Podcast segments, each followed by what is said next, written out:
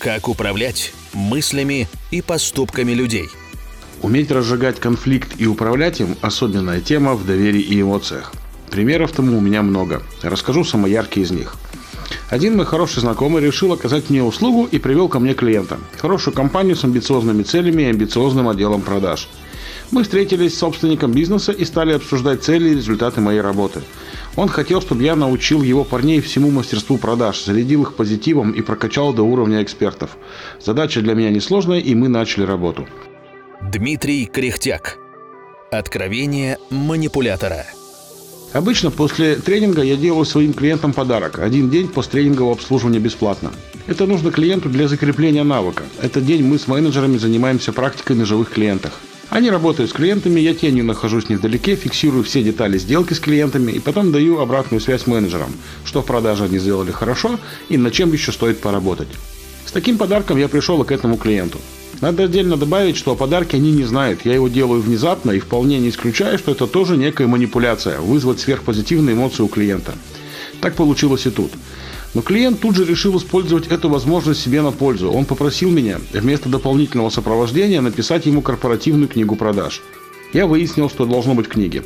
По словам клиента, книга должна полностью отражать материал тренинга, и задача книги – помочь будущим менеджерам и будущим сотрудникам этой компании быстро разобраться в вопросах продаж. Хитрый ход, но я принял предложение. Это добавит лояльности клиента ко мне. За пару недель я написал и оформил весь материал, выслал собственнику на проверку. Через месяц я узнал, что собственник недоволен книгой. И это мне сказал тот человек, который меня в компанию сосватал. Он не имеет никакого отношения к этой фирме, он даже лично не знаком с собственником. Есть третье лицо, которое знает их обоих. Получается, что я случайно через третьих лиц узнал, что человек моей работы недоволен. У меня были другие цели, и я сказал своему знакомому, что книгу переделаю, но ничего не сказал и тем более не пообещал собственнику. Как потом я узнал, вся информация была передана до него через третье лицо. Но ведь я лично ему ничего не обещал. У меня высокая занятость, времени не хватает категорически, и, возможно, я сам в этом виноват. Прошло три месяца, и мне позвонило то самое третье лицо. Позвонила и начала ругаться. Странно, но я был виноват в том, что ничего не сделал. Ей приходится постоянно оправдываться перед собственником, и вообще она уже жалеет, что связалась со мной. Я находил этот разговор по меньшей мере удивительным, о чем ей и сказал. При этом пообещал, что постараюсь найти время. Именно в тот момент мне пришла в голову идея поиграть. Я тянул сколько мог. При этом я раз в 7-10 дней звонил ей и советовался. Я умышленно не звонил ему. Мне приходилось выслушивать от третьего лица много неприятных вещей. Книга была давно написана, но игра еще не доиграна. В какой-то момент я понял, что завтра она мне скажет, что им от меня ничего не надо, и они уже готовы нанять э, другую компанию. Вот оно, нужное время. Мой выход. Я блестяще разжег вулкан. Дождался того момента, когда пар начал выходить наружу и использовал его себе во благо.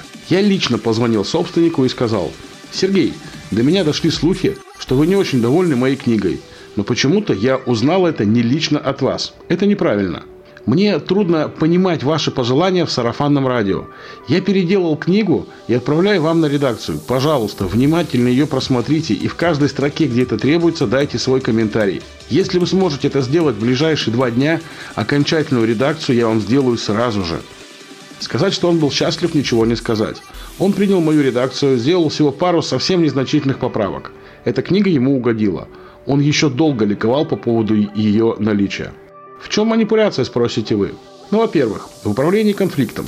Эту идею я прочитал в книге Владимира Козлова «Управление конфликтами» еще лет 12 назад. Книга меня зацепила, я взял ее на вооружение. Многие моменты я использую весьма эффективно.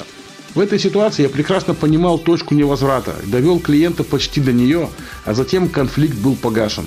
Тогда я взял часть вины на себя, часть переложил на клиента, но очень вежливо и тактично. А во-вторых, дождавшись сильно негативных эмоций, я смог развернуть их вектор, сделав их очень позитивными. Вектор эмоций резко сменил направление, и счастье от обладания книгой было сравнимо с счастьем покупки нового автомобиля премиум-класса. Книга была долгожданная и превосходила ожидания. В результате, в момент сверхположительных эмоций, достигнутой клиентом цели, я в тот же момент получил следующий заказ на обучение. Теперь я и никто другой был самым лучшим бизнес-тренером в мире. А может так оно и есть? Заказы на обучение этой команды я получал ежемесячно, и в большинстве своем они звучали так. «Дима, нам надо тренинг, небольшой, на пару часов, чтобы зарядиться». Какую тему надо раскрыть? Ну ты же тренер, а не я, сам разберись. Приедешь, расскажешь им что-нибудь полезное. Я понимаю, но хотя бы мысль дайте, что они должны уметь после тренинга. Дим, проведи какую-нибудь игру деловую, ты умеешь. Нам надо просто получить заряд энергии. И так каждый месяц. Неплохой вулканчик. Игры и темы я им давал действительно ценные. Не думайте, что я позволял себе после этого халтурить. Откровение манипулятора –